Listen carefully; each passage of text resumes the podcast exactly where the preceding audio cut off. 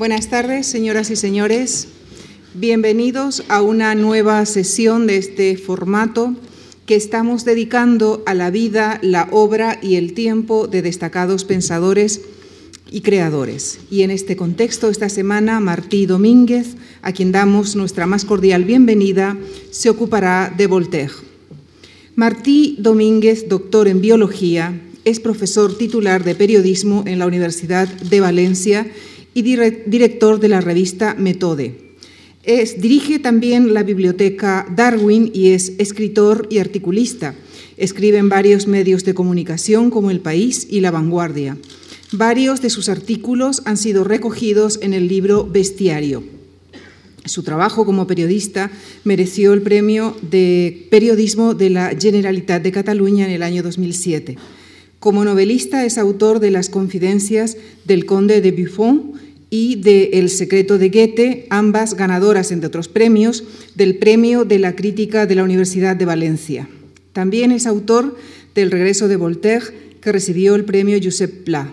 Asimismo, editó el volumen dedicado a Voltaire de la colección filosófica Biblioteca Grandes Pensadores, para el cual realizó un amplio ensayo introductorio.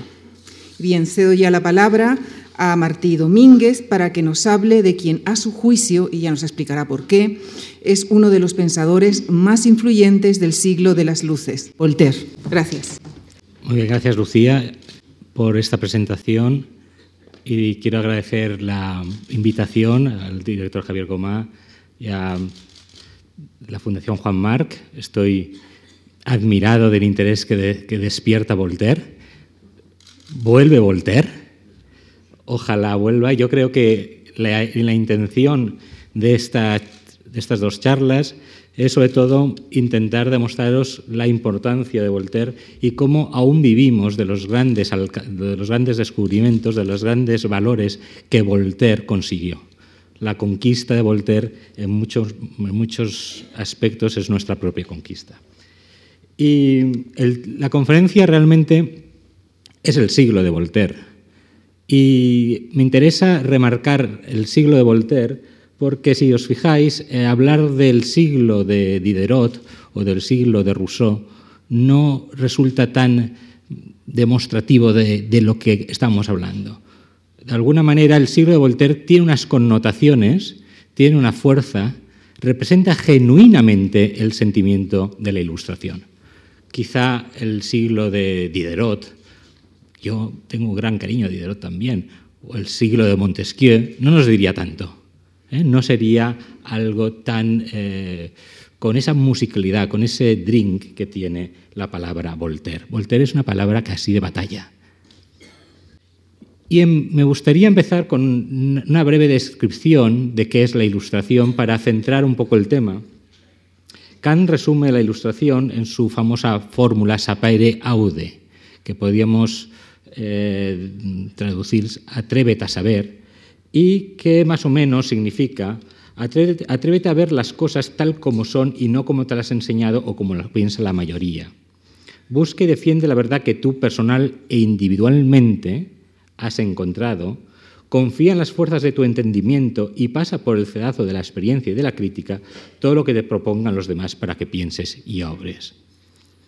Y ese es realmente el sentimiento del siglo XVIII, ese cedazo ¿eh? de sacar, de obtener tu propia experiencia y a partir de tu propia experiencia sacar tus propias conclusiones.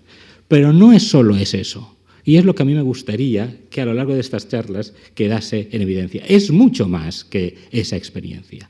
Es, en, muchos aspectos, una acción de lucha por divulgar ese conocimiento. Y si alguien si un siglo fue particularmente rico en esa divulgación del conocimiento y en ese cedazo para obtener la experiencia, es el siglo XVIII francés. Me gustaría desgranar un poco este cuadro de Gabriel Lemonnier, Une soirée chez Madame Geoffrin. Madame Geoffrin, la tienen aquí, era una persona que recibía, tenía un salón que recibía todos los jueves, se iban turnando las grandes señoras de París, eh, tenían Estaba Madame Necker, que tenía su salón los miércoles, Madame Dolbach, que también recibía los martes, y Madame de Geoffrin, que recibía los jueves. Y de esa manera el mundo intelectual parisino iba pasando por estos salones. A su lado tenemos al secretario perpetuo de la Academia, Fontenelle, lo veis allí que está ahí un poco, un poco adormecido, Mm, llegó a tener casi 100 años, mm, murió unos días antes de llegar al centenar. Eh, incluso en los salones se, comentaba que, que, había confundido eso de secretario perpetuo con no morirse nunca. Y por eso lo ha pintado así adormecido, con esa cara. Eh, también se había quedado sordo y decía que había enviado el bagaje, algunos bagajes, algunas maletas por adelantado hacia la muerte, sordo y medio ciego. En cualquier caso, eh, Fontenelle eh, encarna en muchos aspectos ese, ese sentimiento del siglo XVIII. Escribió en 1686, a finales del XVII, un libro bellísimo que es Los coloquios sobre la pluralidad de los mundos, las entrevistas sobre la pluralidad de los mundos, y en la introducción dice, he querido tratar la filosofía de manera que no sea filosofía. He querido conducirla hasta un punto que no sea ni demasiado árida para la gente normal ni demasiado sencilla para los sabios se puede hacer buscando el punto en el que la filosofía conviene a todos. esa es un poco la característica del siglo XVIII, ese deseo de que convenga a todos. ¿Y en qué, de qué habla en los coloquios o en las entrevistas sobre la pluralidad de los mundos Fontenelle? ¿Qué es lo que nos divulga para que todos lo podamos entender? Si vemos el índice, noche primera, que la Tierra es un planeta que gira sobre sí misma y alrededor del Sol. Y ahí hay una pincelada de lo que de alguna manera nos va a explicar. Que la Luna es una Tierra habitada, particulares del mundo de la Luna, que los otros planetas también están habitados, particulares de los mundos Venus, Mercurio, Marte, Júpiter y Saturno, que las estrellas fijas son otros tantos soles, cada uno de los cuales alumbra un mundo. ¿Qué es lo que divulga Fontenelle en este librito? Divulga el copernicanismo y lo divulga en una conversación amable a una marquesa, una marquesa ilustrada con deseo de saber y le explica el sistema heliocéntrico frente al geocéntrico y cómo, de alguna manera, el Sol es el, centro un poco de, nuestra, de, nuestra, galaxia y cómo los planetas giran a su, a su, alrededor. Pero no solo hace eso, sino para ponerle un poquito de, sal, para, que es muy propio del, del siglo XVIII, introduce posibilidades retóricas. Dice, ¿y por qué no pensar que estos planetas están habitados? Y eso lo hace también para luchar contra el antropocentrismo imperante en el momento. Dice, incluso, pues vamos allá, dices, vamos a ver que la Luna, que la, es una tierra habitada, que la Luna es una tierra habitada. Dice, al día siguiente por la mañana, en cuanto la marquesa estuvo visible, envió a preguntar por ella y a saber si había podido dormir a pesar del movimiento giratorio me mandó decir enseguida que estaba ya perfectamente acostumbrada al ir y venir de la Tierra y que había pasado la noche con tanta tranquilidad como si hubiera sido el propio Copérnico. ese es el tono del siglo XVIII. Es algo que rápidamente tendrá y dices, voy a seguir leyendo. Así la marquesa y yo nos encontramos solos al llegar la noche. Fuimos al parque y la conversación giró muy pronto sobre nuestros sistemas. Los había comprendido tan bien que rehusó hablar de ellos nuevamente y quiso que departiésemos sobre algo nuevo. Y bien, le dije, puesto que el Sol que está ahora inmóvil ha cesado de ser planeta y la Tierra que gira en torno suyo ha comenzado a ser tal, ya nos causará gran sorpresa si me oís decir que la Luna es una Tierra como la nuestra y que aparentemente está habitada. A mí me gusta el aparentemente. Aparentemente. ¿Y cómo serán los habitantes de los distintos planetas de nuestro sistema solar? Pues va dilucidando en función de la proximidad o lejanía al Sol el carácter de cada pueblo. ¿Cómo sean los de Venus? Fontenelle imaginó Venus poblada de gente rejuvenecida por las flechas mágicas de Apolo, vivos, inquietos, llenos de fuego, siempre amorosos, componiendo versos en constante fiesta, inventando todos los días fiestas, bailes y torneos. ¿Cómo serán los de Saturno? ¿Cómo serán los de Saturno? qué os parece? Serán aburridos, lentos, plomazo.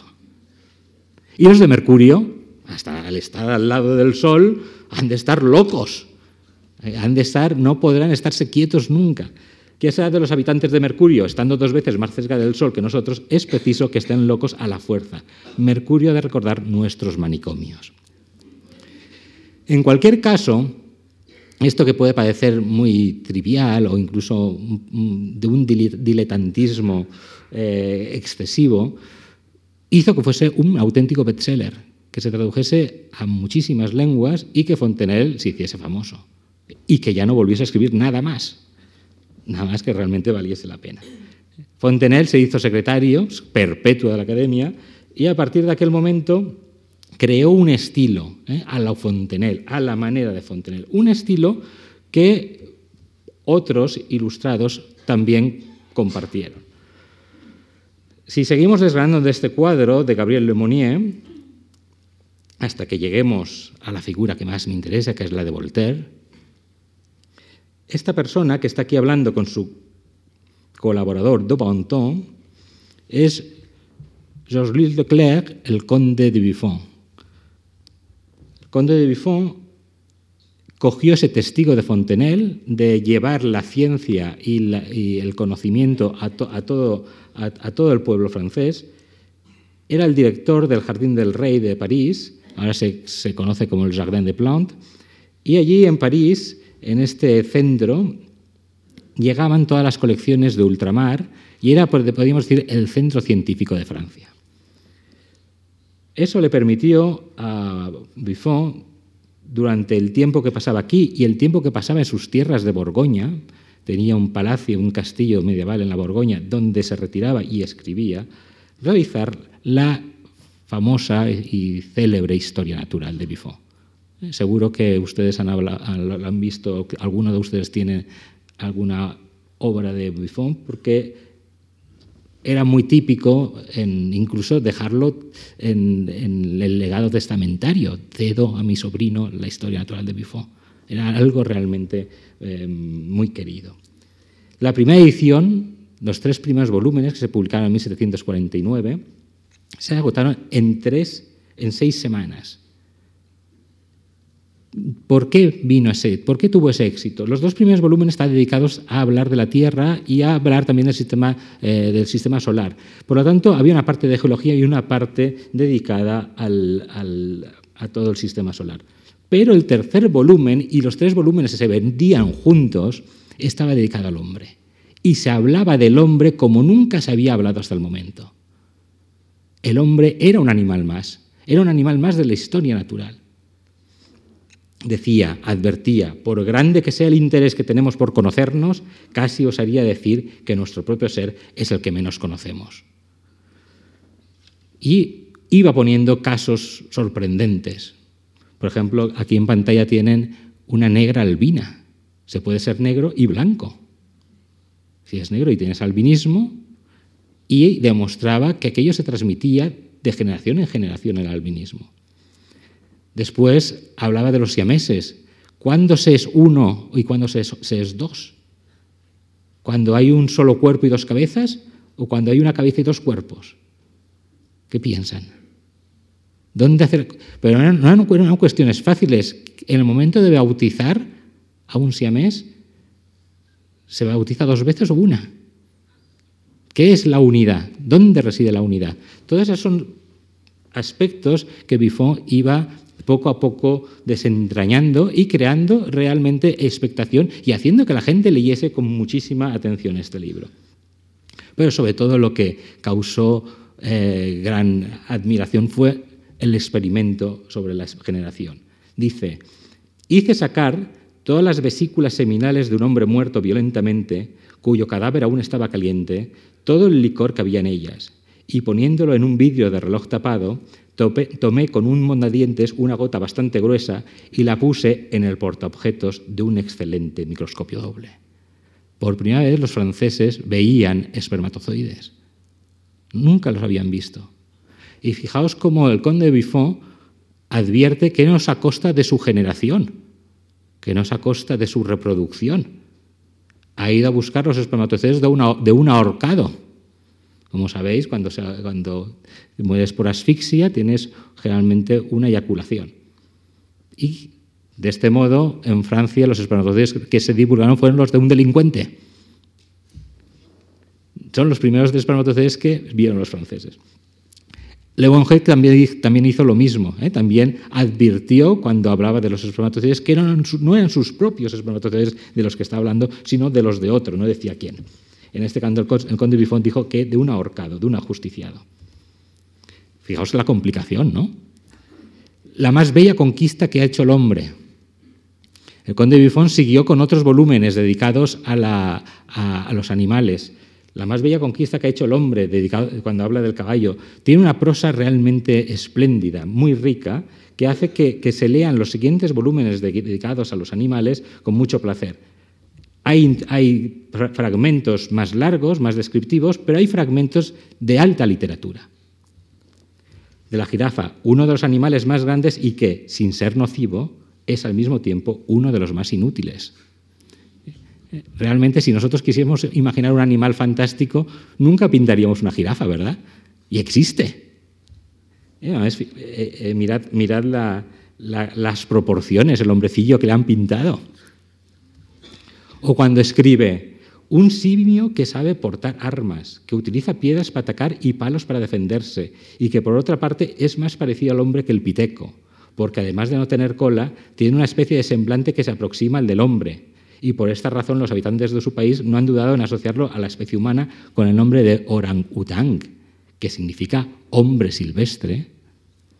No es efectivamente más que un animal, pero un animal tan singular que el hombre no lo puede contemplar sin entrar dentro del mismo y sin estar convencido de que el cuerpo no es la parte más esencial de su naturaleza. Realmente es cierto, este orangután que nos han puesto en la historia natural, si lo vestimos, lo podemos perfectamente introducir en el metro de, París o en el metro de Madrid y no pasa nada.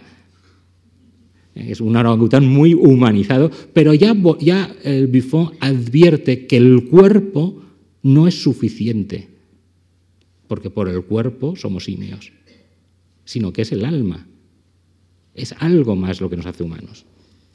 Esa es la fuerza del siglo XVIII, todas estas ideas. Y no solo son ideas, sino son ideas cargadas de, mensaje que llegan al pueblo fácilmente. Cuando lo hicieron académico, el año 1753, todo el mundo esperaba que... Eh, José Manuel, eso podrías, lo podrías editar este discurso en la academia. Todo el mundo esperaba que hiciese un discurso científico. Decían, ah, qué cosa más aburrida van a contarnos el conde de Buffon, hablará de sus animales, de sus experiencias. Y el conde de Buffon se desmarcó por completo e hizo un discurso sobre el estilo, sobre, sobre cómo había que escribir, cómo escribir buena prosa. Y dice, las obras bien escritas son las únicas que pasarán a la posteridad, porque la singularidad de los hechos o de los descubrimientos no son garantía de inmortalidad. El estilo hace al hombre. Esa frase ¿eh? que todos ustedes conocen, el estilo hace al hombre, o el estilo es el hombre, esa frase que casi es, un, eh, es una frase que se, repite sin saber muchas veces la procedencia, es del conde de Buffon, del discurso sobre el estilo. De hecho, no solo es el sapere aude, sino es también el saber divulgar lo que hace el siglo XVIII, el saber escribir. Si seguimos desgranando este cuadro hasta que lleguemos a nuestro querido Voltaire, tenemos aquí a la pareja más famosa del siglo XVIII. En primer término, está triste, está un poco alicaído, porque está enamorado de Mademoiselle Lepinas, que tiene sospechas de que tiene otro amante. Y ahí, como es consubstancial a él, nunca, nunca, siempre está hablando, siempre está de cháchara. No callaba nunca. Diderot y D'Alembert. D'Alembert, el gran matemático, y Diderot, el gran Diderot. Diderot tuvo una entrevista con la emperatriz Catalina y creo que le pegó tantas patadas, porque hablaba tantísimo y gesticulaba tanto, que a partir de aquel momento puso una mesa de la, emperatriz y entre el filósofo y ella para poder hablar con él. Y aquí están los, los tres grandes ítems de la ilustración. Primer gran ítem, una tentativa de establecer nexos de unión entre los conocimientos. Segundo, la precisión, claridad y la verdad científicas de los datos son esenciales. Y tercero, el uso de las figuras para reforzar las, las ideas. La cultura es una, el conocimiento es uno, unamos los conocimientos, no los separemos, creemos nexos entre ellos, no son disciplinas estancas, unámoslos, hablemos claro y preciso y hagámoslo bello. ¿Por qué los libros de conocimiento han de ser tan aburridos? Y como saben, la, enciclopedia es bellísima, 72.999 artículos, de los cuales Diderot escribió 5.000. Escribía más que hablaba. Y dedicó 21 años de su vida a este proyecto que es su, podríamos decir, su gran obra en el siglo XVIII, aunque también veremos otras cosas. Por ejemplo, en el artículo filósofo de la enciclopedia, eh, suponemos que es Diderot, escribe, el filósofo no actúa guiado por sus pasiones, sino después de reflexionar. Viaja en la noche, pero le precede la antorcha. En otros sus escritos, Diderot completa la, la metáfora. Errar de noche en un bosque espeso. Solo tengo una luz para guiarme. Aparece un extraño y me dice, Amigo, deberías apagar tu luz para encontrar el camino con mayor claridad. Este extraño es un teólogo. Es impertinente y divertido. No me extraña que prohibiese la enciclopedia al final. Pero ese Diderot ocurrente, eh, lleno de ideas, sobre todo lo, que más le gustaba a Diderot era elucubrar. ¿eh? Ese Diderot siempre en acción y siempre pensando, tiene también una plasmación en su obra realmente mm, muy interesante, su carta sobre los ciegos, los aforismos sobre la naturaleza, que escribió después de leer la historia natural de Buffon, El sueño de D'Alembert, el Santiago el fatalista, que es una novela avant lettre, antes de que la novela en sí existiese, ya estaba Diderot haciendo novela, eh, La religiosa, libro prohibido, las, las joyas indiscretas, y en El sueño de D'Alembert hay unas ideas muy atractivas y que también marcan todo el materialismo del siglo XVIII. El, eh, Diderot quedó fascinado por un descubrimiento que había hecho Abraham Tremblay, que era un sacerdote suizo, que había, eh, estudiando este ser mm, que se conoce por el pólipo de agua dulce o la hidra de agua dulce, eh, había encontrado que, que no estaba claro si era una planta o un animal. El caso es que decidió diseccionarlo y realmente antes lo había introducido en un acuario y en el acuario se había comido, sus pececitos y, los renacuajos. Entonces cuando lo diseccionó observó que efectivamente se los había comido este ser extraño, este pólipo de agua dulce. Los trozos, por lo tanto era un animal, los trozos los dejó en el acuario y se olvidó y al cabo de unas semanas observó que cada trozo había originado un nuevo pólipo. Entonces Abraham Tremblay preguntó, ¿y qué pasa con el alma? Porque si es animal, tiene alma. Si yo disecciono un cuerpo de un animal en 40 trozos, ¿el alma es divisible? ¿Qué concluyó Diderot? Que no existe el alma. Y a partir de ahí organizó toda una artillería ideológica de un materialismo biológico feroz en El sueño de Alambert, que es un libro maravilloso. Dice, todos los seres circulan los unos en los otros y por tanto todas las especies. Todo es un flujo eterno. Todo animal es más o menos hombre. Todo mineral es más o menos planta. Toda planta es más o menos animal. No hay nada preciso en la naturaleza. Toda cosa es más o menos una cosa cualquiera, más o menos tierra, más o menos agua, más o menos aire, más o menos fuego, más o menos de un reino de otro. No hay más que un solo gran individuo que es el todo. Eso es evolucionismo puro. ¿Eh? A partir de ahí, el paso siguiente es Charles Darwin y el origen de las especies. Y eso, esas ideas, las lleva al amor. Y ese es el gran Diderot, el que lo mezcla todo, el que siempre está eh, organizando ideas. Y le dice a su amante, en este libro que, les recomiendo, que acaba de publicar Acantilado, las cartas a Sophie Voland. Aquellos que se aman durante toda su vida y que después se hacen enterrar juntos, no están quizá tan locos como podría parecer. Quizá sus cenizas se unan, se mezclen, se asimilen, qué sé yo. Oh, Sofía mía, Quizá me queda aún la esperanza de tocaros, de amaros, de unirme a vos cuando ya no seremos nada. Dejadme esta quimera, me es bien dulce y me asegurará la eternidad con vos. Este es el gran Diderot, ¿eh? el que une todas las ideas y las lleva al, al juego del galanteo y del amor.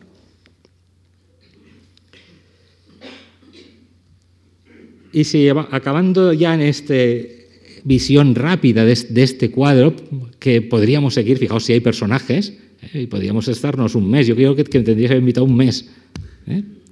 porque realmente cada uno de ellos tiene mucho que decir, y esa, esa es la grandeza de este cuadro. Tenemos aquí a un compositor que habla con otro compositor. El más alto es Jean-Philippe Rameau, el gran Rameau, el autor de las Indias Galantes y de tantísimas cosas, esa música gloriosa francesa. Y el otro, que hablan de música, el otro también es compositor, pero es más conocido como filósofo, es Rousseau, Jean-Jacques Rousseau. Rousseau vivía en aquel momento de hacer de copista de música, copiaba música, ¿eh? porque no habían fotocopias, lógicamente se copiaban las partituras y vivía gran parte de eso. El gran Rousseau, el autor de la Nueva Eloísa, de Emilio, sobre la educación, Las Confesiones, que es el libro que más me gusta y que más recomiendo, Rousseau es discípulo estilístico de Buffon, fue a visitar a Buffon a la Borgoña y se arrodilló cuando vio a Buffon y le besó las manos. Buffon lo levantó un poco escandalizado, pero era una persona muy exagerada las ensoñaciones de un caminante, del caminante solitario, y es sobre todo esta idea de Rousseau la que me, gustaría que quedase, eh, aunque Rousseau es poliédrico y muy complicado, sobre todo lo que produjo es la introducción del romanticismo, de una percepción de la naturaleza humana, de una relación del hombre con la naturaleza que tuvo después mucha continuidad durante el siglo XIX. Rousseau es el inicio del sentimentalismo, del romanticismo, del, corazón contra la razón, que después conducirá a los grandes románticos alemanes y, a toda esa poesía insufrible del siglo XIX. En la novela Eloís, que muere ahogada después de un trágico accidente, pero salvando a su hijo, donde ya aparece esa, esa, naturaleza siempre salvática de los Alpes, de grandes cataratas y glaciares. Ese Rousseau que encuentra en la naturaleza un refugio para huir de la persecución y que, junto al copista de música, se dedica a hacer herbarios que también vende a las marquesas y va sacando un sobresueldo con el cual poder sobrevivir. Estas son las plantas de Rousseau las herborizaciones y paseos serían efectivamente dulces distracciones para mis preocupaciones si de veras me lo permitieran, pero los que disponen de mí no tienen a bien dejarme esa posibilidad. Rousseau es el, eterno perseguido, ¿eh? tenía ese complejo de ser perseguido hasta en los sitios más, más extraordinarios. De hecho, riñó con Hume cuando estuvo en Inglaterra porque se sentía perseguido por él.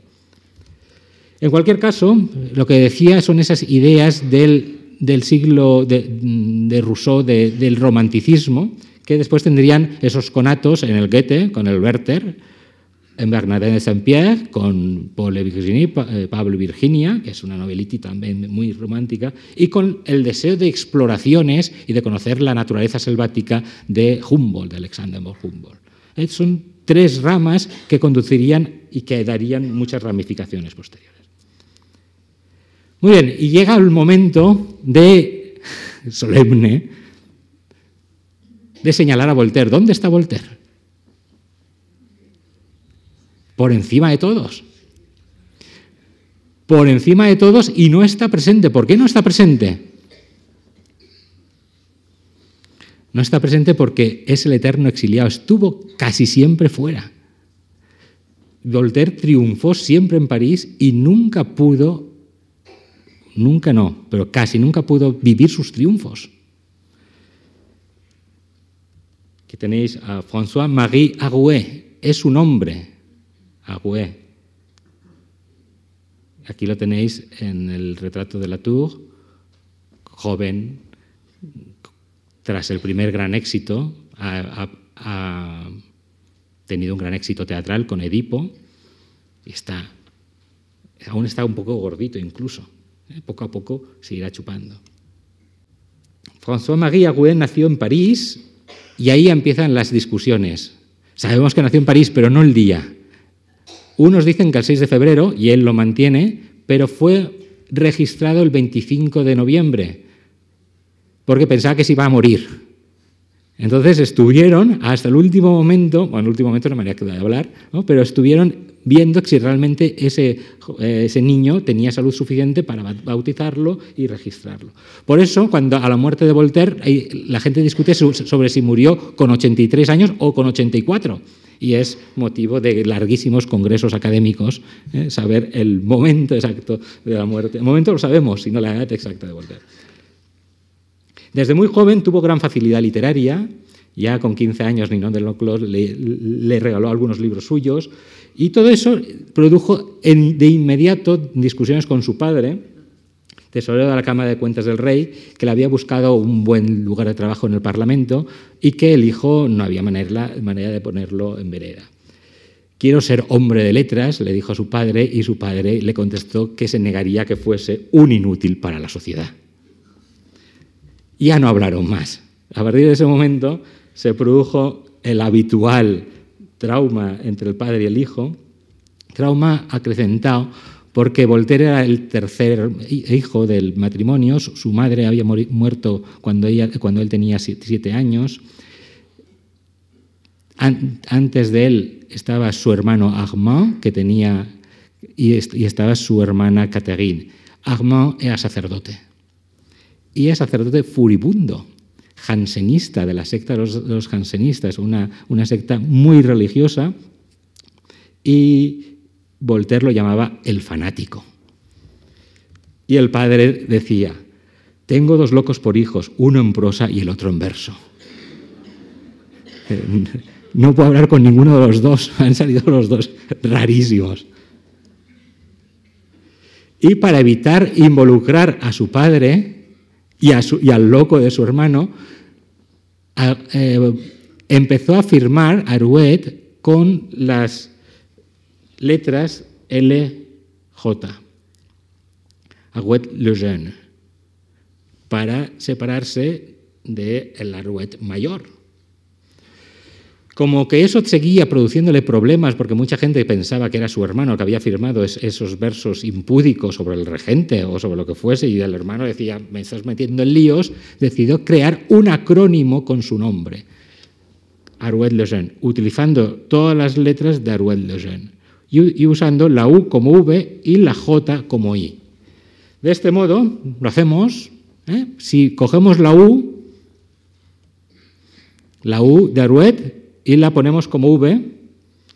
Cogemos la O, la L de Lejeune, la T, la A, la J de Jeune, que leemos como I, la R de, de y la E sale Voltaire. Yo imagino que hasta que llegó a Voltaire hizo muchas otras pruebas. Y esta fue la que más le gustó. ¿eh? Este nombre de guerra que sería su hacha de guerra durante casi 60 años. Es un nombre que tiene una musicalidad realmente, ¿eh? tiene algo eléctrico, aunque la electricidad aún no, existía, al menos como la conocemos. También utilizaría, muchos otros eh, seudónimos, no tantos como Stendhal, que utilizó 200 seudónimos en su vida, pero eh, se acercaba en muchos aspectos. Seudónimos como Guillaume Badet, Abate Bigorre, a padres Cacbotier, abate Tamponé, rabino Akib, arzobispo Nogobor, y etcétera, etcétera. Y todo eso para enmascarar todos sus escritos y todos sus mm, epigramas, decían que vendería el alma al diablo por una idea ingeniosa. Y yo me lo creo. Realmente era deslenguado, muy ocurrente, muy imprudente, y todas esas eh, facilidad, esa enorme facilidad y junto a, ese deseo de, vivir la vida, le reportó muchísimos problemas. Con 22 años, debido a unos versos incestuosos sobre el regente, Enviaron una lettre de cachet, una carta secreta a la policía, y ordenaron encarcelarlo en la Bastilla. Y estuvo en prisión 11 meses. Durante esos 11 meses, Diderot estuvo dos años. O sea que, de alguna manera, Voltaire aún salió bien, parado. Eh, durante esos 11 meses compuso el poema de, la Henriade, la famosa Enriada, que Voltaire hizo en diez cantos y que es un canto a la en, diez, es un canto al gran rey, al buen rey Enrique IV, que trajo a Francia la tolerancia, el buen gobierno, pensó en sus súbditos y es el gran monarca francés de todos los tiempos. La Henriada ahora es difícil leerla realmente, pero en aquel momento es difícil porque es muy larga y quizá un poco farragosa, pero en aquel momento fue un gran éxito por parte de Voltaire. Cuando salió de prisión, triunfó con Edipo, ¿eh? ese Voltaire triunfante que hemos visto, y eh, se convirtió en el poeta de moda en, París. Eh, realmente, realmente era invitado a todos los salones donde recitaba epigramas, donde decía bon mot, divirtiendo a los asistentes y poniendo en constante peligro su físico, porque tenía una gran capacidad para sacar un mote a las personas. Ya sabéis que un mote que te ponen es dificilísimo quitártelo.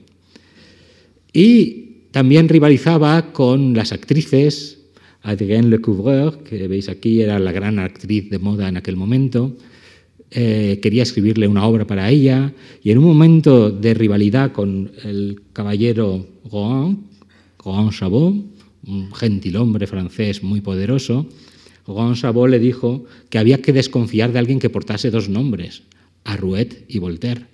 Y Voltaire, rápido como el rayo, le dijo, Señor, yo comienzo mi nombre mientras que vos acabáis el vuestro. Esa impertinencia hizo que el señor Rohan contratase unos matones que lo esperasen a la salida del palacio y lo apaleasen, lo volterizasen. A partir de ahí empezó a utilizarse este eh, apelativo para pegar al poeta impertinente y eso hizo también que Voltaire quisiese batirse en duelo con el caballero. Y eso hizo que de nuevo se enviase una carta, una lettre de cachet, y que volviese a la Bastilla un tiempo. Cuando salió, le dijeron, te permitimos que salgas, permitimos, te damos la libertad, pero exíliate durante un tiempo, piérdete. Y decidió viajar a Inglaterra.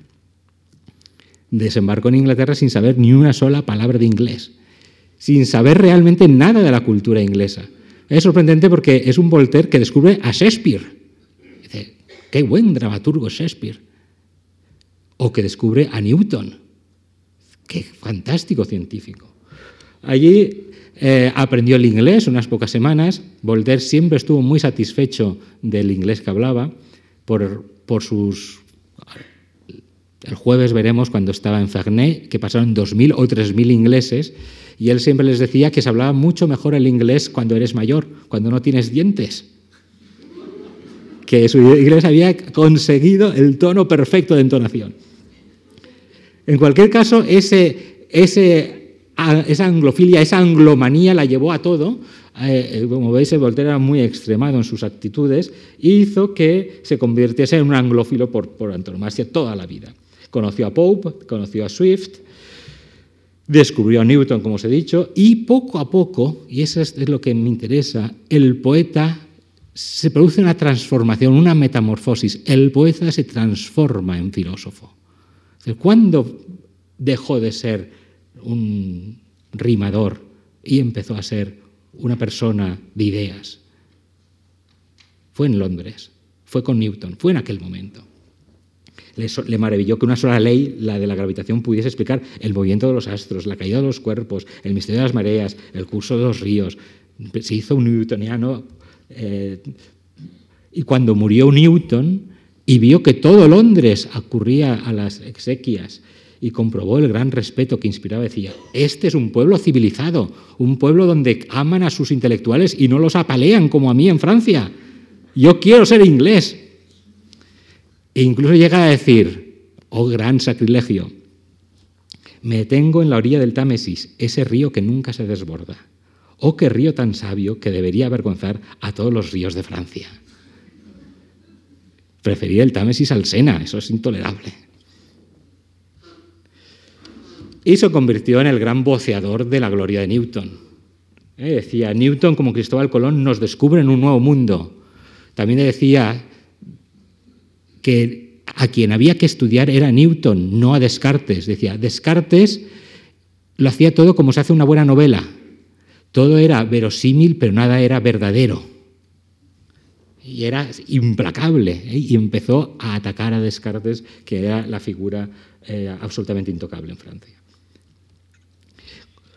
A los tres años, dos años y medio, le permitieron regresar a Londres, a regresar a París desde Londres, y Voltaire decidió entregar a su impresor lo que él al principio había llamado cartas inglesas y que al final fueron conocidas como las cartas filosóficas.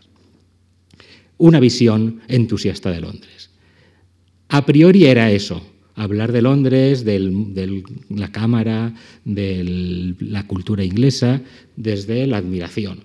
Pero Voltaire era incapaz de escribir sin buscarse problemas. Y eso que poco a poco más desarrolló un estilo que es un estilo que ya será el típico estilo volteriano, casi de, manual, ¿eh? de, código civil. Una prosa escueta, clara, viva, ¿eh? unido siempre a un, contenido muy provocador. Y en las cartas, que empezaron siendo algo muy apacible y muy casi del libro de turismo, se convirtió en un auténtico panfleto contra el gobierno francés. Acabó criticando al gobierno francés, criticando a la Iglesia francesa, criticando a la monarquía francesa, eh, hablaba del despilfarro nacional, de los aranceles, de la actividad comercial. Efectivamente, el libro fue quemado, prohibido, el, el editor encarcelado y Voltaire no tuvo más remedio que volver a buscar el exilio si no quería acabar de nuevo en la Bastilla. No se sabe por cuánto tiempo, porque esto sí que era un caso muy grave. Y Voltaire esta vez no se exilió solo. Se exilió con su amante, Madame du Châtelet. Aquí se inicia una de las cosas, yo creo que de los momentos más sublimes de la historia del conocimiento, de los momentos que a mí me, me producen mayor emoción, es la relación con Émilie, Émilie du marquesa du Châtelet, Decía Voltaire de ella, lee álgebra como quien lee una novela. Era una excepcional matemática, discípula de Clerot, un gran matemático francés, y de Maupertuis, otro, otro matemático que el jueves veremos. Y sobre todo era una persona de una gran vivacidad y que eh, vivía con un gran entusiasmo todas las cosas. Ambos eran anglófilos, ambos habían descubierto a Newton juntos y al final incluso hablaban en inglés entre ellos ¿eh? para sentirse más newtonianos. Se exiliaron en un castillo que tenía el marido, el marqués de Châtelet. El marqués siempre vio con buenos ojos esta relación. En realidad se alegró de quitarse de encima la matemática pesada, que se fuese con el poeta, pero el, en este castillo, realmente el castillo, eh, cuando llegó Voltaire era hasta aquí, eh, fijaos esta fachada, todo esto lo construyó el propio Voltaire. Es decir, Voltaire siempre fue una persona generosa con la gente que le había ayudado. Y no le importó la fortuna que él tenía, fortuna que, le que había heredado de su padre cuando murió, invertirla en las casas de otros. Allí estuvieron casi diez años exiliados y se propusieron transformar el mundo a Newton, juntos desde el exilio. Es un paisaje precioso que os recomiendo que vayáis a visitar. Es eh, el gran, eh, es en la zona de Champagne, en los campos de, vides de Champagne, donde se hace el, Champagne cerca de Reims, en la Lorena. Y ahí tenéis el, en este riachuelo la, el, sí, es un, afluente de la Marne, ahí el propio Voltaire pescaba sus truchas y hacía sus propios experimentos de historia natural, ¿eh? con, insectos acuáticos, etc. Construyó, construyó en esta ala de aquí un teatro y aquí un gabinete de física. Y durante las mañanas se dedicaban al estudio de Newton y por las tardes representaban obras teatrales. Fruto de ese trabajo surgieron las instituciones físicas de, Madame, du Châtelet, un libro donde se divulga Newton y también Leibniz. ¿eh? Leibniz era una de las, cuestiones en litigio entre los amantes. Y Voltaire estaba un poco incluso cansado del deseo de estudio de su amante. Le decía, reconozco que es una tirana, hay que, para hacerle la corte, hablarle de metafísica cuando desearíamos hacerlo de amor. Si quería tener romance, había de discutir Newton para poder después tener eh, algún tipo de escarceo amoroso con su amante. Pero Voltaire siempre se portó bien con las mujeres. Tuvo numerosísimos enemigos, el próximo día los veremos algunos de ellos, y entre ellos muy pocas mujeres. Siempre encontró una conexión, eh, una manera de ser confidente. Muchas mujeres le escribieron cartas, entre ellas las famosas cartas de Madame du Deffand, que son cartas bellísimas, y animaba a las personas a trabajar. ¿eh? Y la divina Emilie la protegió, se hizo escudero suyo. Hay quien se atreviese a meterse con su Emilie, se las vería con Voltaire. Hay quien criticase a Emilie, hay quien dudase de que Emilie no era una gran matemática, se las vería con él. Y Manuel Kant escribió, una mujer que conduce estudiadas controversias sobre la mecánica como la Marquise du Châtelier necesariamente debe ser una barbuda porque no lo leyó Voltaire, porque si no, Kant había recibido. Y con razón. Siempre luchó por la igualdad del género eh, femenino. Incluso algunos, Elizabeth Van Dinter, es una gran estudiosa de la figura de, de, de Châtelet, habla de Voltaire como el primer feminista. Yo no lo creo, creo que es un poco exagerado, pero sí que creo que de alguna manera puso a la gente en su sitio. Por ejemplo, eh, atacó a Molière y ese libro tan misógino que es Las mujeres sabias, y la atacó muy duramente. Y a la Pompadour le decía que rima con amor, y le dedicaba grandes versos y le ayudó mucho en su, en su relación con Luis XV. Allí, Voltaire escribió los elementos de la física de la filosofía de Newton, en Sigey. Es un libro de casi 300 páginas, por lo tanto, no es eh, un Newton portátil, es un Newton en serio, es un Newton de primera magnitud. Fijaos ahí en este grabado que pone la esperanza nos guía, la esperanza me guía, la esperanza de transformar Francia a la modernidad. Elementos de Newton puestos al alcance de todos, Newton para todos. Y dice, era un secreto sabido por todos, pero solo accesible a los más entendidos. Monsieur de Voltaire apareció y de pronto Newton es entendido o va camino de serlo. En todo París suena el nombre de Newton, todo París chapurrea Newton, todo París estudia y aprende Newton. Newton, qué gran gloria para Newton haber, haber sido divulgado por Voltaire, si lo pensáis. Y qué gran gloria para Voltaire ser el divulgador, el introductor de Newton. Es un libro muy bien editado. Los libros en aquel momento los trabajaban mucho desde el punto de vista iconográfico. Ahora los libros de ciencia son muy aburridos, muy feos, no entiendo por qué. Son libros bellos que apetece tener. Y dicen que fue el propio Voltaire quien divulgó la, la leyenda de la manzana newtoniana. Cuando estuvo en Londres, dicen o se inventó que estaba Voltaire estaba, estaba Newton en el, en el campo delante de un manzano y cayó una manzana y a partir de ahí pensó en la ley de la gravedad. Lo explican las cartas inglesas. En 1666, habiéndose retirado Newton cerca de Cambridge, estaba paseando por el huerto cuando vio un fruto que caía del árbol y se dejó arrastrar a una profunda meditación en cuanto a su peso, la causa del cual todos los científicos habían buscado en vano durante mucho tiempo y sobre la cual la gente corriente nunca había sospechado que existiera ningún misterio. Y en definitiva, las divinidades de Sigey, como ya se les conocía, exiliados a seis días de París, transformaron el Francia al newtonianismo, lo consiguieron, y sobre todo consiguieron esta visión de la unidad del conocimiento, esa divulgación de que todo confluye en el saber. Todas las disciplinas, la literatura, las matemáticas, la física, todo es susceptible. Voltaire decía, lo que le echo de menos a Newton es que no haya hecho una tragedia, que no haya hecho una ópera. Si hubiese escrito una tragedia, Newton sería un dios. Cultivamos todas las artes, dice Voltaire con entusiasmo en sus memorias. Esta pareja la han representado en teatro, en, cine, es una pareja muy cinematográfica, tiene una gran eh, vida eh, ambos personajes. Y eso, es, la unión de las dos culturas, la cultura científica y la cultura humanística. Pueden confluir y pueden retroalimentarse.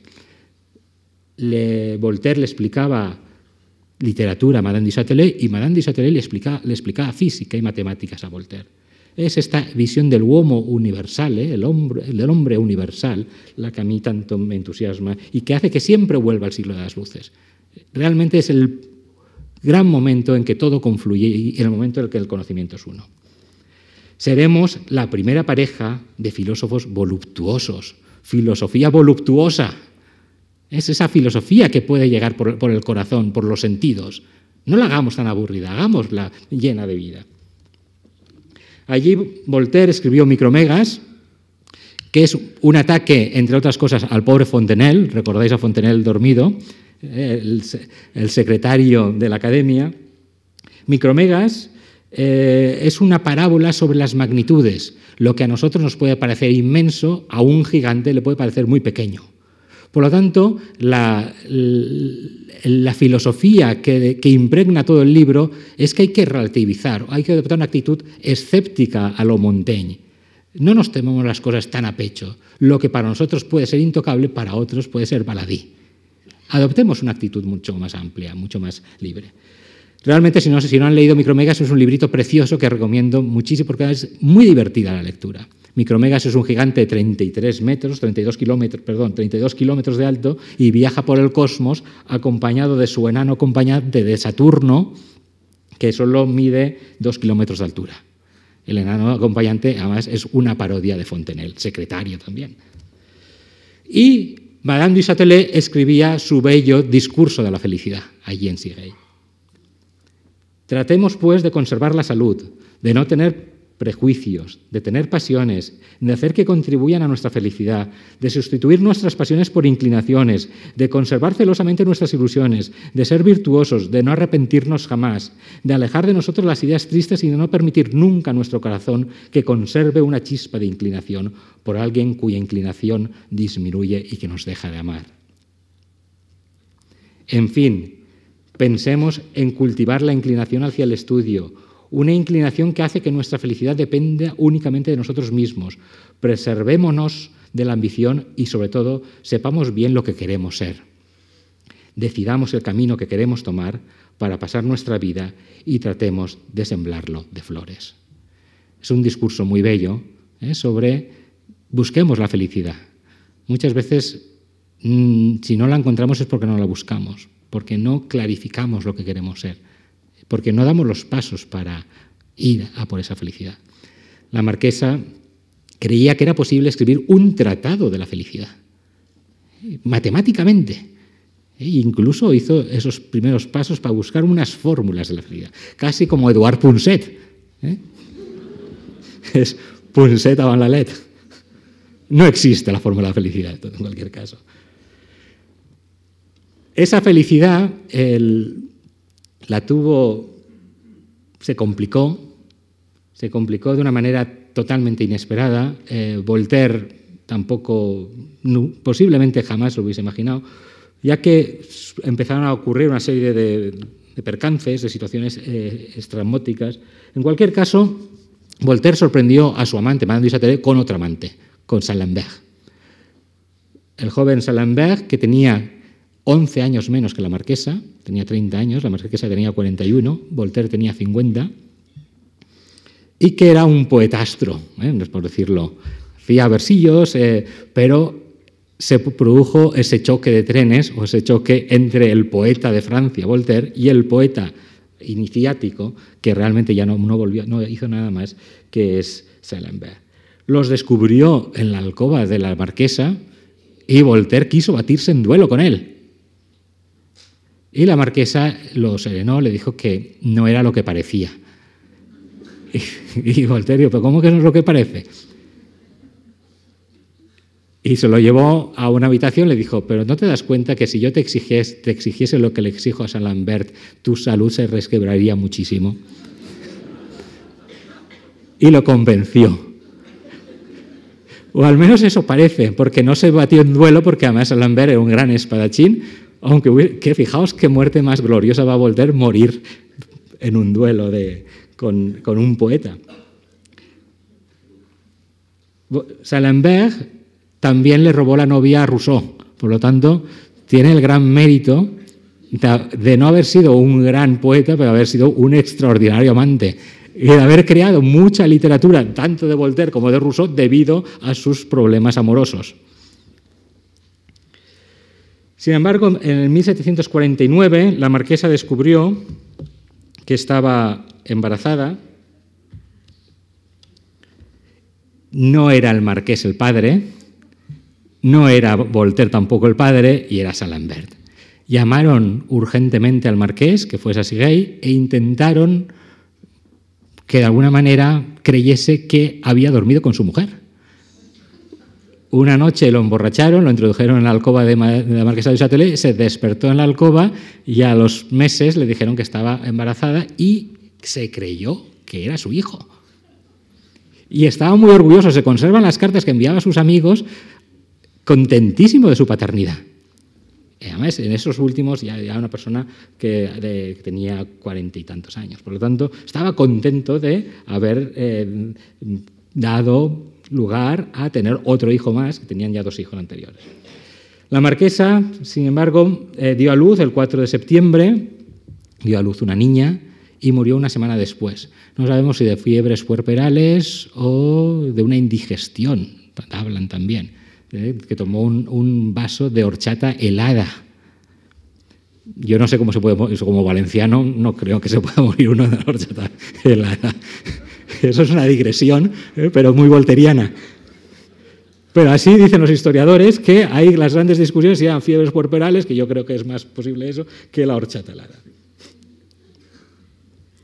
El propio Voltaire, en sus memorias, es un libro que quedó inédito, que no publicó en vida, pero es un libro que también les recomiendo muchísimo que lo lean. Eh, pasa de puntillas sobre la muerte de la marquesa, no habla por supuesto nada de Salambert, nadie entiende nada realmente en esas memorias, pero eh, realmente lo que se que queda explícito es la perplejidad, ¿eh? el golpe, el mazazo que representó, porque nadie se lo esperaba. Estábamos todos tan turbados que a nadie se nos ocurrió llamar a cura o jesuita alguno para que administrase el sacramento. No sufrió los horrores de la muerte, solo nosotros lo sentimos y le escribía, perdió a la, sublime Emilie el universo, amó los placeres, las artes, la verdad, le dieron los dioses su alma y su genio, guardaron para ellos la inmortalidad. Eh, con estos versos la marquesa es inmortal eh, y es realmente unos versos de amor y de pasión como muy pocos otros poetas han escrito se produjo un problema, problema doméstico. Si vivo en casa del marqués, ¿dónde voy? Pero yo he hecho medio palacio. Pero el marqués dice, bueno, no vamos a estar tú yo aquí, no te puedo tener en, en mi castillo. Se produjo el hundimiento de su mundo. Pensó en regresar a París, ya le permitían volver a París. De nuevo estaba a solas en el mundo, de alguna manera. Pero Quizá no, porque quizá Voltaire si se dejó convencer tan fácilmente por la marquesa es porque ya tenía él un amante. Es decir, que ahí hay discusiones si fue antes o después, pero Voltaire ya tenía en aquellos días un amante. Un amante que veremos el jueves próximo.